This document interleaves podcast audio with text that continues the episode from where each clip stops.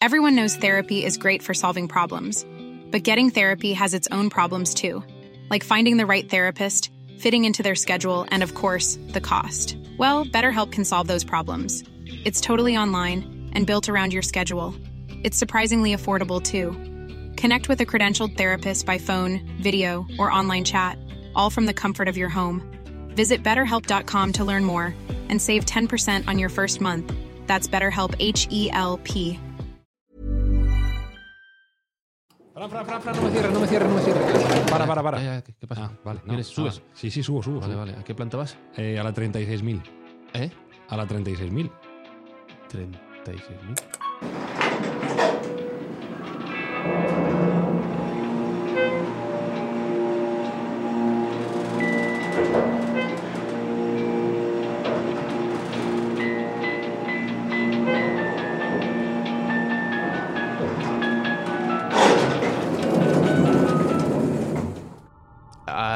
¿Dónde estamos? Hace frío aquí. Pues esta es la nueva estación espacial. ¿Cómo que la estación espacial? Pues desde aquí vamos a salir al, al espacio. Y yo iba a correos. Bueno, pues eh, cógete el siguiente para abajo. Buscamos los límites de la ciencia, el futuro de la tecnología, el alcance de la mente humana. Esto es Mindfacts. Bienvenidos a Mindfax, donde cada semana buscamos los límites de la ciencia, de la tecnología y de hasta qué planta puedes poner en el ascensor que nos ha traído Sergio Cordero.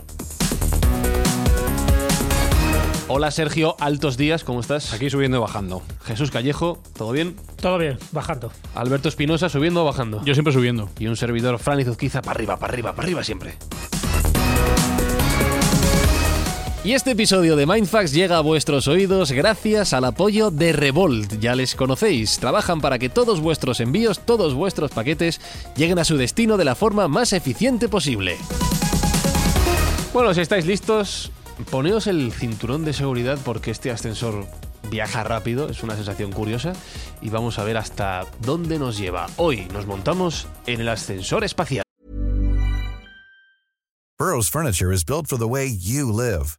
From ensuring easy assembly and disassembly to honoring highly requested new colors for their award-winning seating, they always have their customers in mind. Their modular seating is made out of durable materials to last and grow with you. And with Burrow, you always get fast, free shipping. Get up to 60% off during Burrow's Memorial Day sale at burrow.com slash ACAST. That's burrow.com slash ACAST. burrow.com slash ACAST. Hi, I'm Daniel, founder of Pretty Litter. Did you know cats tend to hide symptoms of sickness and pain? I learned this the hard way after losing my cat, Gingy. So I created Pretty Litter, a health monitoring litter that helps detect early signs of illness by changing colors, saving you money and potentially your cat's life. Pretty Litter is veterinarian developed, and it's the easiest way to keep tabs on your fur baby's health right at home. Go to prettylitter.com and use code ACAST for 20% off your first order and a free cat toy. Terms and conditions apply. See site for details.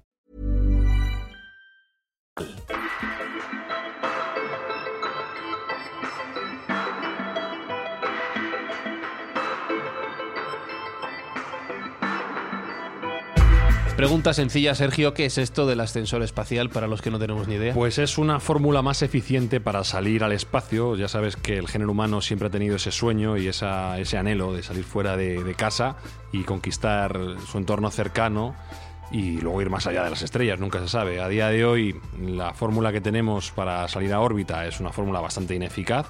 Para empezar, consiste en meterse en un cilindro de metal lleno un 95% de material explosivo, Ajá. con lo cual no está... Eh, no tiene mucha fiabilidad, es no muy fino, no. y quemar ese, ese material hasta que podamos escapar de la órbita terrestre y de la gravedad. El 95% del peso que estamos levantando es el propio combustible que nos hace falta para llegar fuera de órbita, porque no nos olvidemos de que no podemos repostar a mitad de camino, con lo cual es un sistema altamente ineficiente y tremendamente caro. Eh, recuerdo, por cierto, a los oyentes de Mindfax que en uno de nuestros primeros episodios hablamos de viajar a Marte. Se mencionó el ascensor espacial en, en aquellos primeros episodios y os animo a que los volváis a escuchar si todavía no lo habéis hecho antes quizá de, de oír este episodio sobre el ascensor espacial. Dices que es poco eficiente el sistema actual de cohetes, que quema Ujú. mucho combustible. Lo que yo no me imagino sería lo más eficiente, pero no me imagino que vayan a poner una polea allí arriba a lo alto y tirar de la cuerda. Pues ¿no? es No exactamente eso. ¿Cómo? Exactamente eso. Es una estructura artificial teorizada, que a día de hoy todavía no se ha hecho realidad, pero que tiene visos de que puede hacerse, en la cual lo que vamos a hacer es enganchar una cadena muy, muy, muy, muy larga, Ajá. 36.000 kilómetros. ¿Eso cómo se fabrica?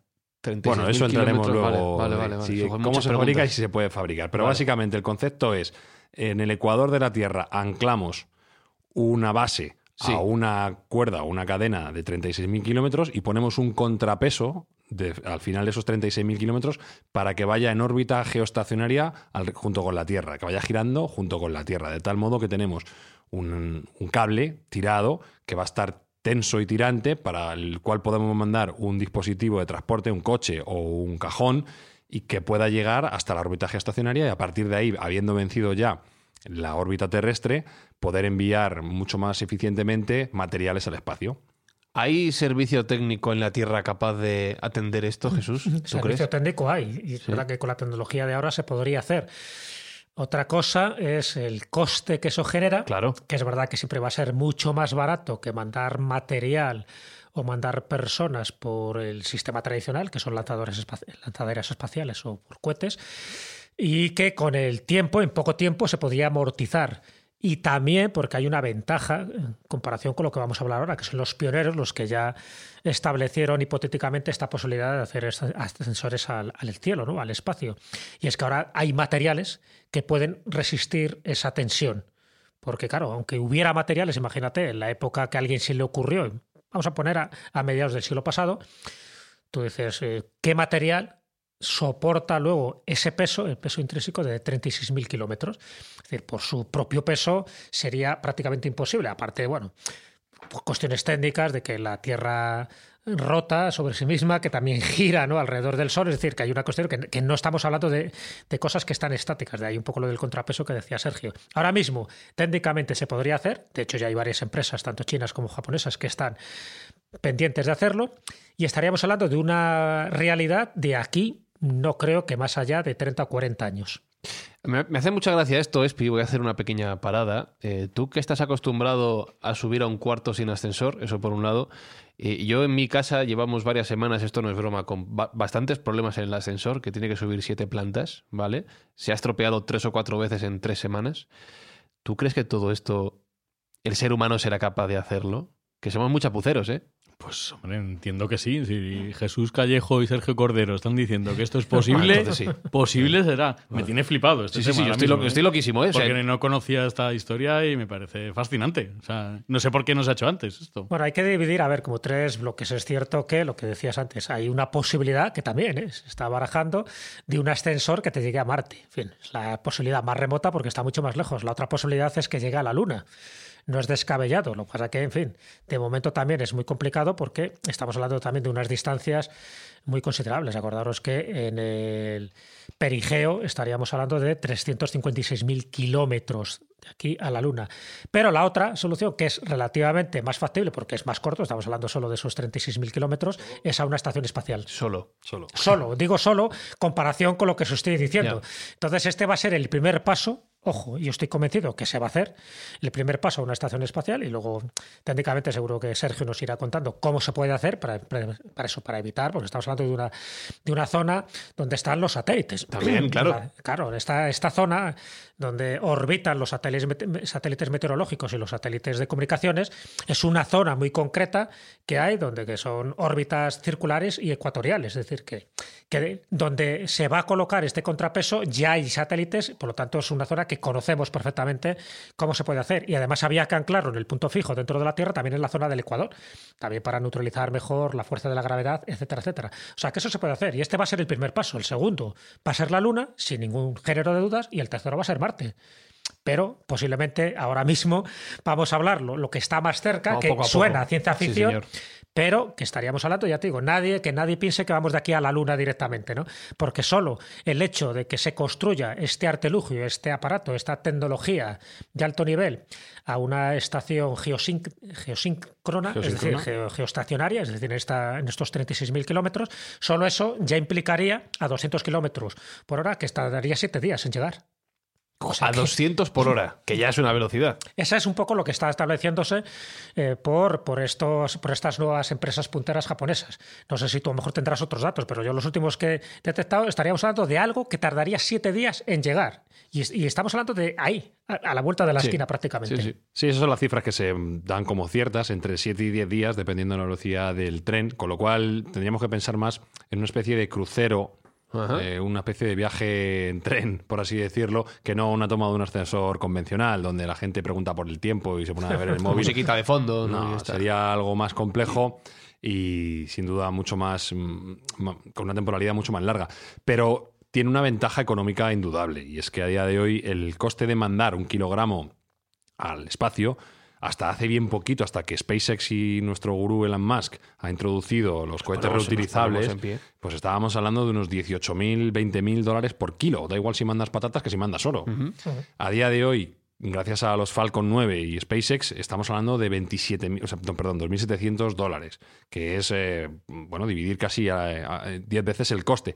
Pero se calcula que el ascensor espacial podría reducir ese precio incluso a 500 dólares el kilo. Barato. Muy barato. ¿Eso qué nos, va, qué nos va a permitir? Pues empezar a mandar de verdad producción al espacio, una flota estelar, nuevos cohetes, nuevos telescopios, a ya empezar a ser una, generación galáctica, ciertamente.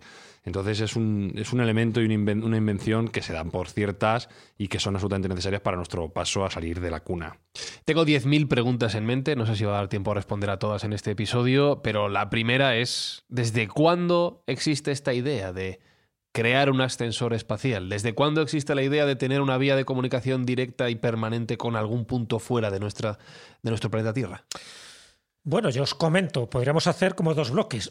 Una cosa son los pioneros, eh, que son los que ya establecieron en sus mentes la posibilidad mecánica o tecnológica de hacerlo, que luego lo comentaremos, donde está Konstantin Tsiolkovsky, el padre de la, de la cosmografía. Y luego está la parte mitológica, ya sabes que me gusta siempre hablar de las leyendas, de la parte mitológica, incluso de la parte religiosa, si alguien ya concibió esto en el pasado.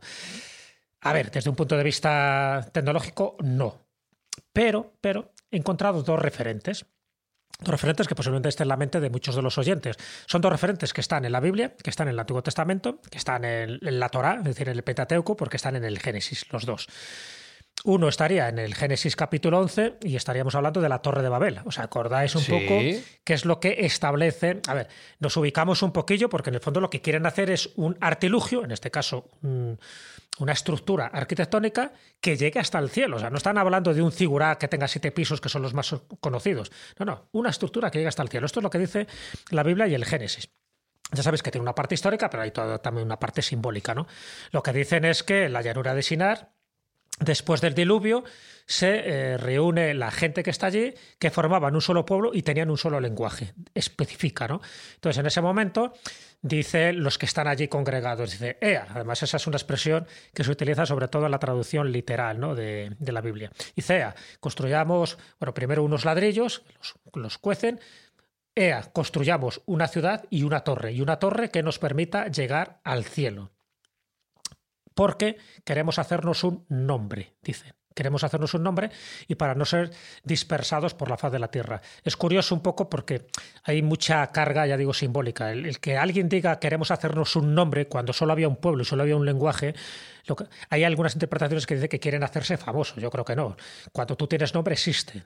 El problema es que Yahvé celoso él, lo que no quiere es que haya una torre que pueda llegar al cielo porque ese nombre es una prioridad divina, es como una prerrogativa divina, no lo pueden otorgar los propios hombres. Por eso cuando se entera Yahvé de lo que están haciendo, de que están construyendo este figurat, esta torre gigantesca hasta el cielo, en el fondo es como si un griego quisiera construir una torre que llegara hasta el Olimpo para tener una conversación tú a tú con Afrodita Afrodita o con Zeus. Pues algo parecido. Entonces lo que hace Yahvé es que destruye la torre y confunde a todos y a partir de ese momento se genera pues los distintos idiomas, que es una forma de maldición, o sea, cuando, fíjate la, la bendición que sería poder comunicarnos todos con un mismo idioma.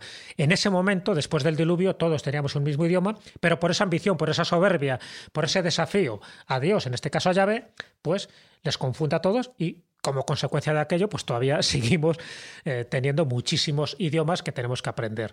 Bueno, esa es una, ¿no? Es, para mí es un elemento básico que tiene también una contraparte histórica y arqueológica, porque es verdad que en Babilonia, porque Babel, luego de ahí viene etimológicamente Babilonia, en Babilonia es donde se han encontrado estos tigurat y que incluso Heródoto habla de ellos, aunque ya la mayoría estaban destruidos, algunos se, se iban reconstruyendo con el tiempo, Alejandro Magno quiso reconstruir algunos, pero es algo que se está hablando de, del siglo siglo VI antes de Cristo para más atrás. Es decir, algo que servía para comunicarte con Dios, una especie de escalera para subir a los cielos. Y esa ambición fue totalmente penalizada. Y la otra referencia también, nos vamos al Génesis un poco más adelante, en el Génesis capítulo 28, donde se habla de la escalera de Jacob.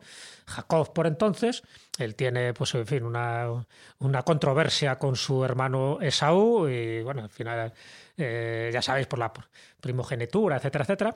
Él se marcha, tiene un sueño, se acuesta en una piedra y en ese sueño él ve, pero un sueño lúcido y muy vivido, una gran escalera cuya base está en la tierra, pero llega hasta el cielo donde unos ángeles están subiendo y bajando por esa escalera. Por lo tanto, ahí tenemos también una imagen, en este caso onírica, de una escalera al cielo. Es muy importante porque ahí ya ve, es donde le dice a Jacob qué curioso que tenga una, relación con lo anterior. Le dice que esa tierra va a ser suya y de sus descendientes y le da un nombre nuevo, le da un nombre. A partir de ahí se llama Israel, Jacob. ¿Vale? Entonces, fijaros un poco cómo, desde mi punto de vista, todo está relacionado. Entraríamos, ya tengo una parte simbólica, que no es el momento y no es el programa para hacerlo, pero en esa piedra, ese betel, ese betilo, es lo que luego se convierte en la piedra fundacional de lo que sería el templo de Salomón en Jerusalén. Y desde esa piedra, desde ese lugar, es donde siglos después Mahoma asciende al séptimo cielo, acompañado del arcángel Gabriel y montado en su yegua al Borac. Es decir, sirve también de plataforma o de ascensor espacial en este caso. Justo en el lugar donde Jacob tuvo aquel sueño que nos cuenta Génesis en el capítulo 28. Es decir, nada es casual. Quiere decir que hay ciertos lugares donde esas puertas se abren, donde tú tienes comunicación entre la tierra y el cielo y donde, en el caso de, Babilonia, es Marduk, por ejemplo, el que instauraba, el que se crearan estos tigurat para como casa de Dios y luego en el caso de los hebreos es Yahvé el que impide que esas escaleras lleguen hasta el cielo. Pero de una forma o de otra, con una nueva religión, que es eh, el Islam, que, donde Mahoma es su gran profeta, qué curioso que uno de los episodios claves de su vida, justo en lo que sería actualmente la mezquita de Al-Aqsa, es donde se produce esa subida a los cielos, apoyándose como plataforma de lanzamiento en la piedra que sirvió de almohada a Jacob cuando vio la escalera de ángeles que subían y bajaban del cielo. todo esto para mí es un ejemplo, por decirlo así, que nos pone en consonancia de lo que queremos hacer ahora, es decir, de un viejo sueño, como decía Sergio, de un viejo sueño que el hombre anhela para llegar al cielo, de una forma física, material, o bien metafísica o espiritual, como sería este caso. Eh, y fijaos que esto entronca con algo que hemos mencionado en episodios anteriores, que es con esa idea del hombre querer ser algo más que el propio hombre, ¿no? Querer ser Dios, entre comillas. Ya no queremos llegar a ese cielo metafórico al que hacía referencia Jesús, pero sí queremos llegar al espacio. Y habéis mencionado un nombre, ¿no? Hubo una primera persona que imaginó la opción de llegar al espacio mediante un ascensor espacial. Eh, sí, he mencionado a Konstantin Tsiolkovsky. Tsiolkovsky para mí es un personaje fascinante, ¿no? Es el que forma parte de esa mm, cosmonáutica soviética porque él él era un gran inventor, pero además también estaba muy imbuido en las ideas metafísicas del momento, ¿no? Por ejemplo, su, su mentor, su maestro era Fyodorov, que él preconizaba el cosmismos, que se llamaba, que era utilizar los recursos de la naturaleza precisamente para convertir al hombre en inmortal, ¿no? que eso también nos daría pie para, para otro programa. Bueno, pues Tsiolkovsky, además de crear las distintas fases de los cohetes precisamente para poder salir de la atmósfera terrestre y llegar al espacio, con lo cual eso sirvió mucho ¿no? para los primeros cohetes y desarrollos soviéticos, antes siempre que los, que los norteamericanos, en eso, en la carrera espacial ellos fueron los primeros en muchísimas cosas, pero Tsiolkovsky es uno de los que habla por vez primera, y estamos hablando del año 1895, de ese ascensor espacial. Tsiolkovsky, él creía, por ejemplo, en la probabilidad de los mundos habitados, él creía que había seres vivientes en otras partes del, del sistema solar, lo cual ya era bastante avanzado para su época, pues estamos hablando de un científico. También escribió obras de ciencia ficción, una de ellas es Sueños de la Tierra y del Cielo, donde habla de que ya el ser humano eh, puede colonizar el sistema solar, de hecho ya tiene eh, satélites artificiales alrededor del planeta, fíjate, estamos hablando de finales del siglo XIX, y que muchos de los materiales que, que, tiene y que suministra su energía las está, lo está recogiendo del cinturón de asteroides que está entre Marte y Júpiter. Entonces, todo ese tipo de cosas, luego distintos autores de ciencia ficción, pero autores de ciencia ficción sí las desarrollan. Pero este es un hombre científico que tenía una visión bastante amplia. Bueno, pues se puede decir que es el primero, en 1895, que ya habla de un ascensor espacial, incluso te dice las cuestiones técnicas para solventar y poder hacer como una especie de lanzadera o de riel o de, o de cable el problema es que por entonces el material que existía hacía inviable esta idea. Tenemos la teoría y tenemos la historia y ahora en breve nos vamos a poner con la práctica porque yo esto de tirar un cable así largo para arriba y a ver hasta dónde llega y que no se estropee a mitad de camino, que no se quede una puerta abierta, que no se mueva el ascensor, yo no sé si lo acabo de ver.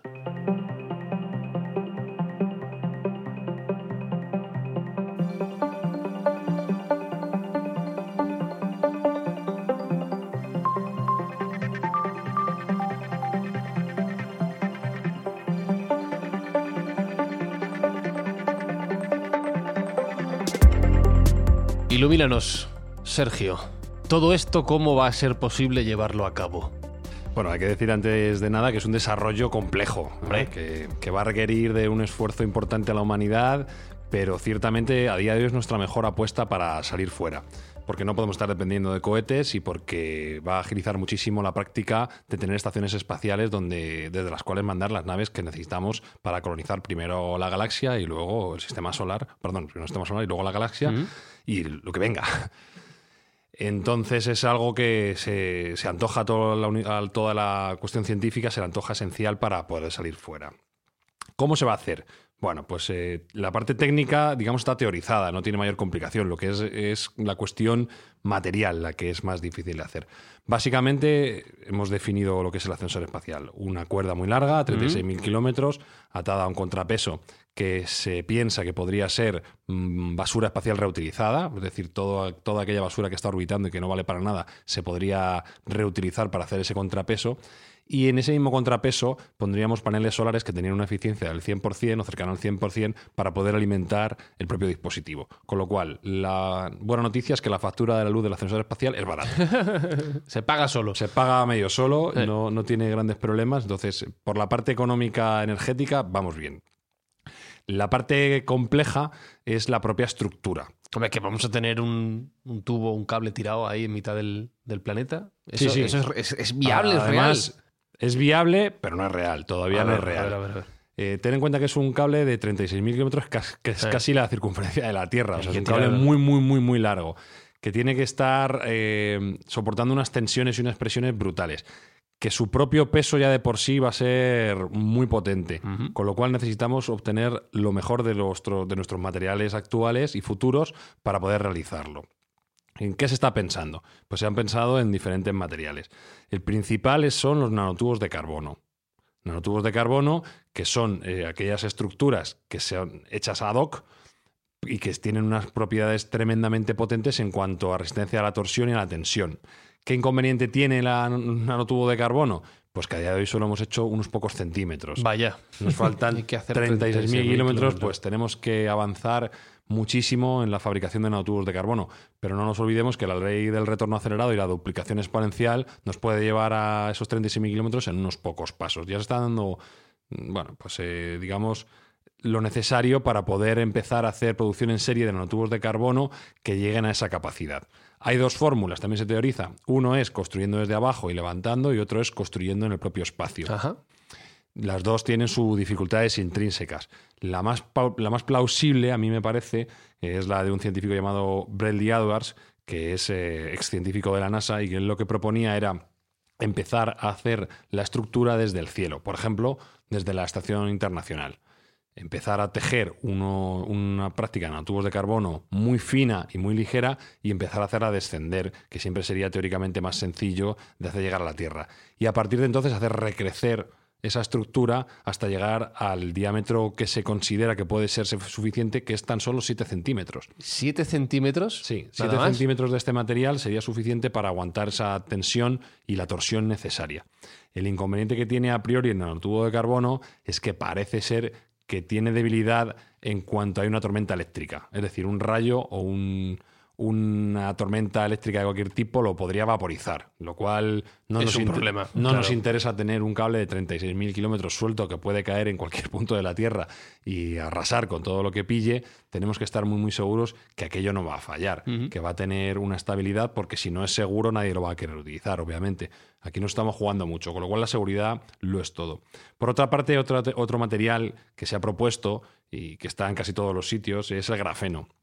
El grafeno también está muy en boga y en boca de todo el mundo, si bien es cierto que su, su aplicación práctica real a día de hoy es escasa, pero parece ser que es el material fetiche en el cual se quiere realizar todo, todo el futuro, porque es un conductor estupendo, porque tiene una resistencia brutal, porque reuniría todos los requisitos que necesitaríamos para hacer esta estructura. Pero estamos todavía más lejos que de los nanotubos de carbono, con lo cual esto sí que estamos hablando ya de, de ciencia ficción. A día de hoy no podemos, no podemos estimar esa ventana temporal que, como bien decía Jesús, se estima en, en aproximadamente el año 2050 ya podríamos tener un prototipo o, las bases del ascensor espacial lanzadas. Y a partir de ahí, pues desarrollarlo a, medida que se fuera utilizando. Ten en cuenta que hay un incentivo económico brutal para lanzar el ascensor espacial y es que aquella empresa que lo consiga realizar, empresa o Estado, porque son proyectos de tal magnitud que igual tienen que tener un apoyo estatal, aquellos que consigan hacerlo podrán explotarlo económicamente a un precio ridículo para lo que es, como os he dicho antes, el envío de material al espacio, pero muy lucrativo Un monopolio imprescindible. un monopolio y, y, bueno, el coste que tendría, que sería muy pequeño para lo que es la actualidad, tendría un rédito económico brutal que pagaría la estructura en muy poquito tiempo y haría una de las mayores empresas del mundo. Porque no, no nos olvidemos que mandar cosas al espacio eh, es difícil, pero es necesario. Necesitamos satélites de comunicaciones cada vez más, satélites meteorológicos cada vez más, por no hablar ya de nuestras aventuras espaciales, colonizar Marte, ir, más a, ir a Europa a ver si hay vida, es decir, una serie de, patrones que, que van a ser el estándar en el, en el futuro cercano y que a día de hoy son muy, muy difíciles porque estamos sujetos a la propia gravedad. Entonces, e- esa imagen que hemos dicho, tirar el cable y la polea arriba eh, enganchada en la Estación Espacial Internacional, es, es cierta. Eh, mm, estoy pensando en el propio habitáculo. Antes nos decías que no pensemos en un ascensor como tal, que pensemos más en un tren, ¿no? En un barco. Sí, sería como un vagón de tren, entiendo yo. Yo doy por sentado que al principio va a haber un tránsito de mercancías, más que de personas, ¿de acuerdo? Porque primero los primeros trenes tienen que construir la propia estructura y lo que se genere arriba, como te he dicho, los paneles solares que doten de energía, si va a haber unas plataformas donde se posen los, las futuras naves, todo eso va a tener que ser construido probablemente con tecnología de impresión en 3D y lo que vamos a, a llevar primero van a ser materias primas, con lo cual van a ser unos, unos containers, por así decirlo, más pensados para materiales que no para humanos. El siguiente paso, el turismo espacial, claramente. Si hay una posibilidad de en un precio razonable, si estamos hablando de 500 eh, dólares por kilo, ¿tú que puedes pesar? 80, pues por Sí. 4.000 4.000 euros, pues puedes ir, perdona, por 40.000, no por 4.000, por 40.000 dólares puedes ir treinta y tantos mil Que no es tantísimo No es una barbaridad, hay cruceros claro. más caros. Sí. Hay cruceros más caros. Bueno, pues puedes subirte a tener unas vistas maravillosas desde el espacio, poder ver la luna como nunca antes, incluso hacer un salto y un paseo espacial, con la ventaja además de que a la bajada probablemente vas a estar en gravedad cero y te lo vas a pasar teta durante los Dando siete días que dure el vueltecitas. viaje, dando vueltecitas y, y disfrutando. Con lo cual a mí me parece un paquete muy completito que no tardaremos mucho de ver en las agencias de viajes. ¿Cómo va a cambiar esto nuestra vida? La tuya y la mía y la de los oyentes de Mindfax, la del terrícola de a pie, nunca mejor dicho. Pues hay unas eh, aplicaciones que son clarísimas y son, por ejemplo, las tecnológicas eh, a nivel de comunicaciones. El, Internet y la comunicación de datos se va a poner patas arriba porque en el momento que estemos vinculados por satélites, que esto probablemente llegue antes del ascensor espacial, pero la capacidad de poner satélites con sencillez en órbita va a hacer que nuestro Internet actual nos parezca eh, del Jurásico y vamos a estar todos absolutamente conectados. Otra aplicación, como ya comentamos en energías alternativas, es la puesta en marcha de satélites que den que, recopilen energía solar y que puedan emitir esa energía solar a través de láseres o de microondas, con lo cual el problema energético, pues casi también descartado. Em, la seguridad nacional y estatal también va a estar vigilada desde el aire. Eso no sé si tiene componentes solo positivos o también negativos, pero bueno, a priori puede ser una buena noticia el, que haya mejores elementos de seguridad para los estados. Es decir, tener una, ventana, te hablo del, cielo a la tierra, va a traer muchísimas ventajas, pero ya vamos a entrar más allá en la capacidad de mineo de asteroides, que, que, va a quedar a un solo paso, la capacidad de saltar a la Luna a recoger helio 3 la capacidad de hacer incursiones en, en Europa o en Encélado para ver si realmente estamos solos en la vida, en el universo o no lo estamos.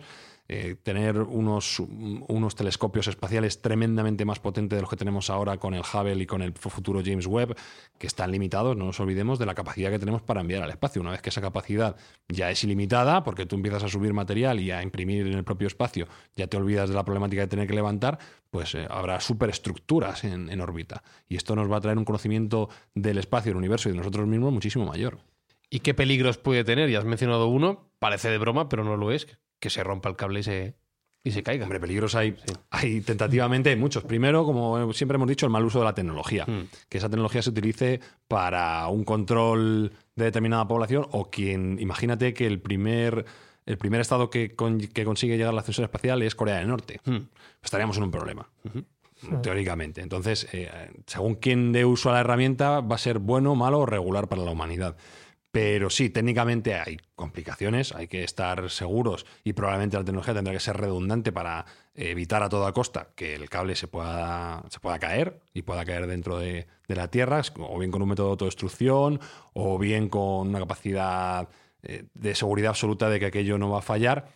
Eh, pero todo puede salir mal. Si queremos grandes avances hay que correr algún que otro riesgo. Recorremos el riesgo de dos cosas. Primero, que se convierta en un Elysium, es decir, que al final a esa plataforma espacial, a través de ese ascensor, pues solo lleguen los que llegan, es decir, la élite, los que pueden, porque no deja de ser un pequeño paraíso para los escogidos, para los elegidos, para los que tengan una buena cartera y una buena nómina. Y por otra parte, también sería un buen aliciente para los terroristas. Si tú dinamitas la base, por ejemplo, que estaría anclada siempre en una zona del del Ecuador, precisamente para eso, para contrarrestar el efecto de la gravedad y la rotación, pues también te estás cargando toda esa plataforma. O sea, que sería relativamente fácil hacer un atentado terrorista y generar muchísimo daño, ¿entiendes? Entonces, las medidas de seguridad tendrían que ser también tremendas, que eso es lo que no se contabiliza. Lo que se habla es de, del gasto. Es un gasto mucho menor, 100 veces menor, mandar las mercancías, el producto o las naves con seres humanos con este sistema que a través de lanzaderas espaciales o a través de cohetes. Eso se ha hecho el cálculo y es evidente. Entonces, pues digo que tiene muchos pros y muchas contras. Si se utiliza de forma de forma consciente, está claro que es un adelanto tremendo. Pero ya sabes que, que la ciencia tiene que ir también eh, con unos motivos, vamos a llamarles eh, altruistas. Es decir, si, si, eso se utiliza como base militar, ya sabes que una posición elevada te da una posición estratégica para dominar el resto del planeta. Es lo que decía Sergio. Si eso llega un grupo terrorista allá arriba, o Corea del Norte con el actual dictador, o lo que sea, estamos todos jodidos con perdón. Entonces, a eso está. Es decir, que sí que hay que tener mucha precaución porque eso daría un punto estratégico y evolutivo, ¿no? En cuestión de, tecnología muy superior. Si se utiliza para buenas causas, perfecto, pero también alimentaría las paranoias de grupos terroristas que podrían ver ahí como un lugar adecuado para, generar el caos. Danos plazos, Sergio. ¿Cuándo puede ser todo esto realidad? Bueno, los plazos ya sabes que son arriesgados en este tipo de proyectos. Pero, por ejemplo, has dicho que puede haber un primer prototipo en 2050. Sí, sí, ya, Hay, ya hay prototipos a pequeña escala, ¿de acuerdo?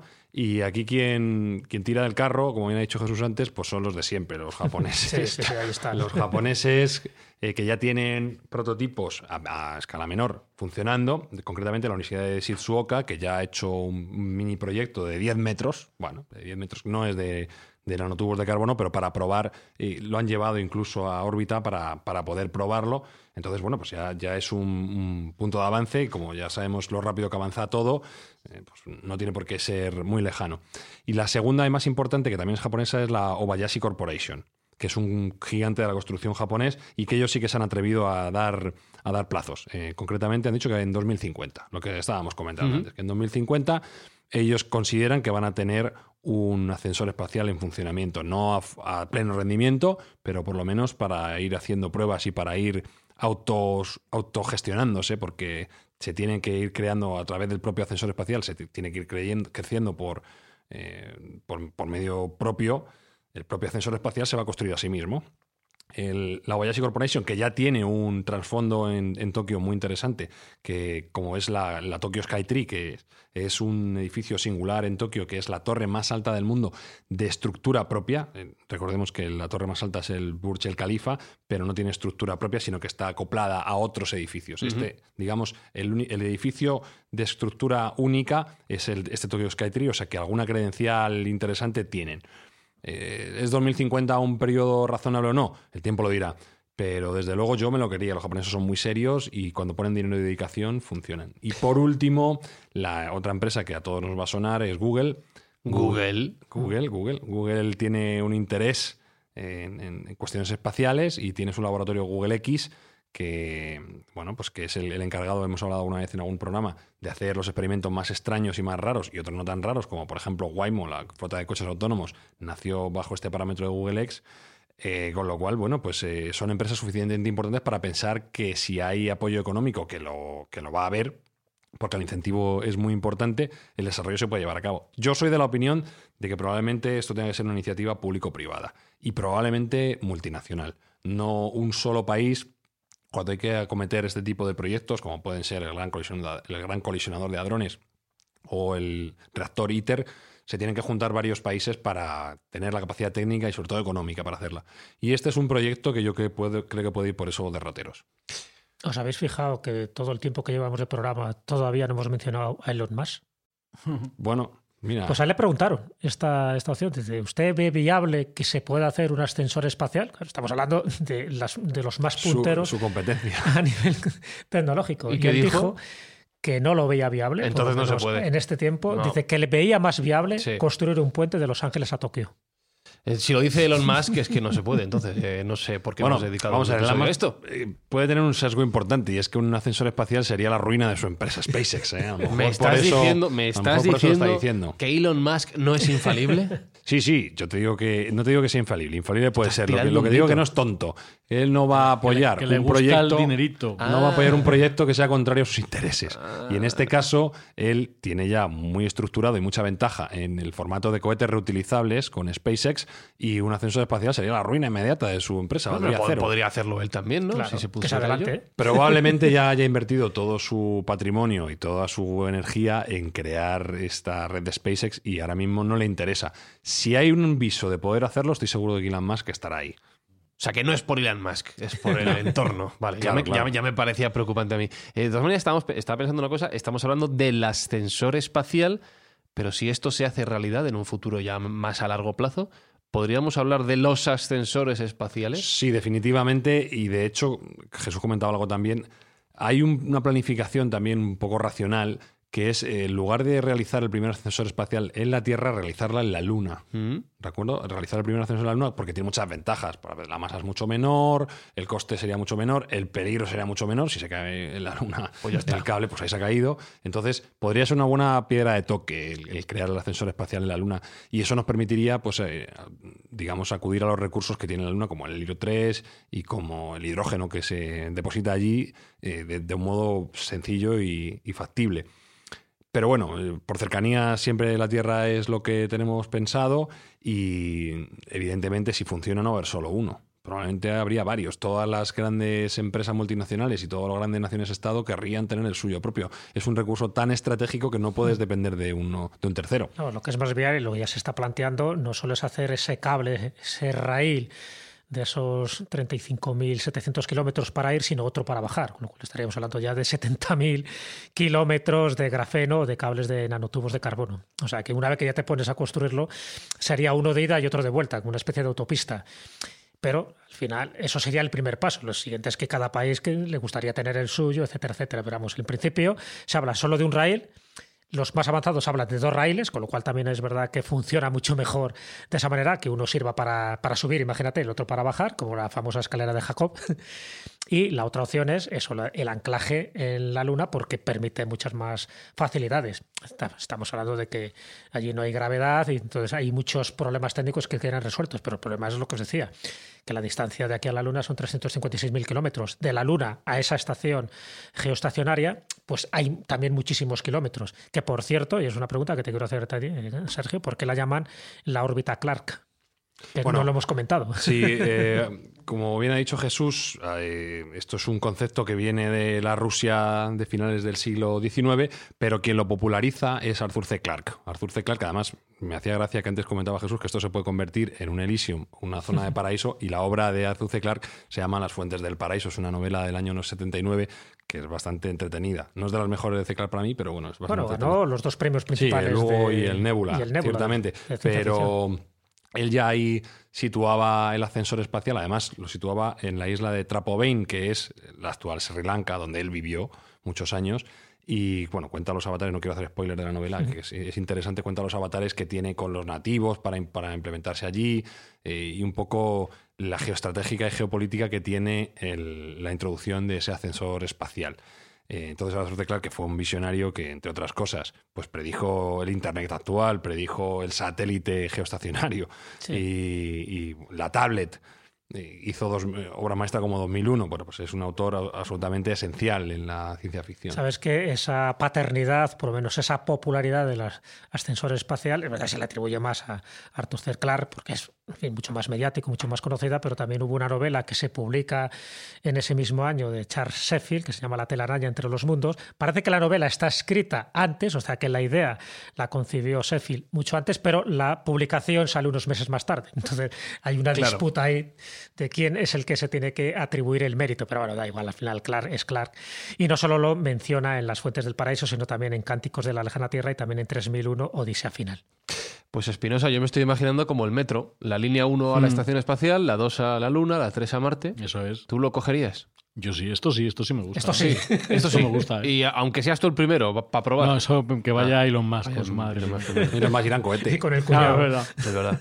Yo le veo el tema del abono transporte. Eso sí, a ver cuánto cuesta el billete. Por un pico, sí. Bueno, 40.000, lo que hemos dicho, 40.000 dólares, 36.000 euros. Bueno, eh, no es, eh, para gente pudiente no es una barbaridad. Claro, para la gente pudiente. O sea, para Sergio y Para Sergio y demás. Tener en cuenta, tener en cuenta que como siempre la tecnología se va abaratando en el tiempo. 36.000 serán los primeros, pero igual en 20 años son 3.000.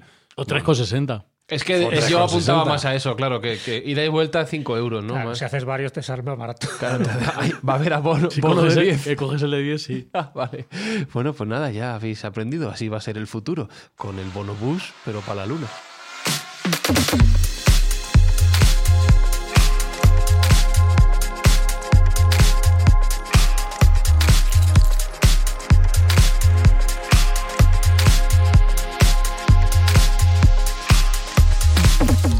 Nada, eh, Espi, Jesús, nosotros nos quedaremos aquí en la tierra y veremos a Sergio partir. Iremos con pañuelos a la estación. Hasta luego, adiós. La élite, los de los 40 Yo, si voy es de ascensorista, yo sería el que puso los botones. ¿no? no tengo para el resto. Pues cuidado con el botón rojo. Bueno, hasta aquí este episodio de Mindfax, imaginando lo que será subir en este ascensor espacial. Ya sabéis que si te ha gustado, mira, esto lo digo poco, pero nos puedes dejar tus comentarios en iVoox, en iTunes, en la plataforma donde escuches el podcast. Si no, si no ha gustado también. Si no ha gustado, también. o no. Bueno, lo que queráis. Y también en Twitter, arroba mindfax-bajo. Y recuerda que este episodio ha llegado a tus oídos gracias al apoyo de Revolt. Les puedes conocer más a fondo en nuestro episodio en el que hablamos de distribución y última milla. Ellos se encargan de que todos tus envíos lleguen a su destino de la forma más eficiente posible. Alberto Espinosa, gracias. Un placer, como siempre. Jesús Callejo, un gustazo escucharte. Como siempre, un placer estar con vosotros. Y Sergio Cordero, feliz viaje. Me voy, adiós, adiós, adiós, adiós. Un saludo de Fran y Zuzquiza desde la Tierra. Ya veremos desde dónde la próxima vez. Chao, adiós. Mindfacts llega cada semana a tus oídos a través de Spotify, Apple Podcast, Evox, Google Podcast o tu aplicación favorita. Búscanos en redes sociales. Somos Mindfacts.